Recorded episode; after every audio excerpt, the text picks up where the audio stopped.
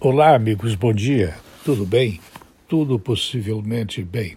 Os combustíveis que são permanentes, eles são resilientes e os reatores inovadores, eles poderiam gerar um novo impulso à energia nuclear, o que eliminaria a utilização da energia hidroelétrica.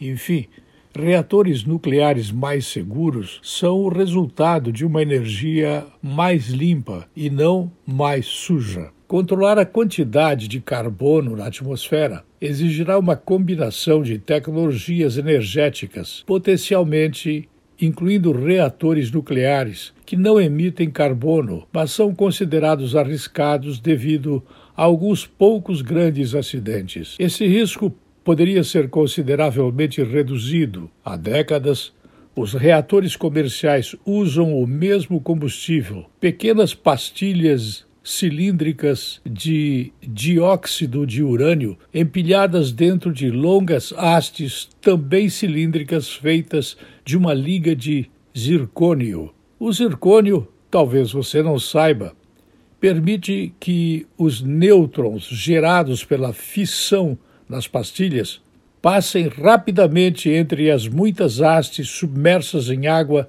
dentro do núcleo de um reator, suportando uma reação nuclear autossustentada que produz calor. O problema é que, se o zircônio superaquecer, pode reagir com água e produzir hidrogênio que pode explodir. E aí reside o problema, o perigo. Esse cenário alimentou dois dos piores acidentes de reatores nucleares do mundo. A potencial explosão e o derretimento parcial, derretimento parcial do núcleo do reator da usina de Three Mile Island, nos Estados Unidos, em 79, e as explosões e subsequente liberação de radiação em Fukushima, lembram? No Japão em 2011. O acidente, em 86, em Chernobyl, foi causado por um erro de projeto e, consequentemente, mau funcionamento do reator. Fabricantes como Westinghouse Electric Company e a Framatome estão acelerando o desenvolvimento dos chamados combustíveis tolerantes a acidentes, que têm menos probabilidade de superaquecer e, caso façam, produzirão muito pouco ou nenhum hidrogênio. Em algumas das variações, o revestimento do zircônio é recoberto para minimizar reações. Em outras, o zircônio e até o dióxido de urânio são substituídos por diferentes materiais. As novas configurações poderiam ser inseridas em reatores existentes com poucas modificações, portanto, elas poderiam ser introduzidas durante o ano de 2020 ainda. Meticulosos testes dentro do próprio núcleo, que já começaram, teriam de se comprovar bem-sucedidos e os reguladores precisariam ficar satisfeitos. Em um bônus, os novos combustíveis poderiam ajudar as usinas a funcionar de maneira segura mais eficiente, tornando a energia nuclear mais competitiva em termos de custo.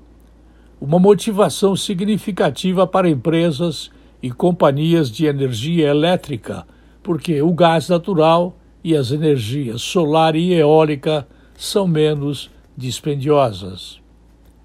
Por fim, alguns fabricantes estão conduzindo experimentos com modelos de quarta geração que usam sódio líquido ou um sal fundido em vez de água para transferir o calor da fissão, removendo a possibilidade da perigosa produção do hidrogênio.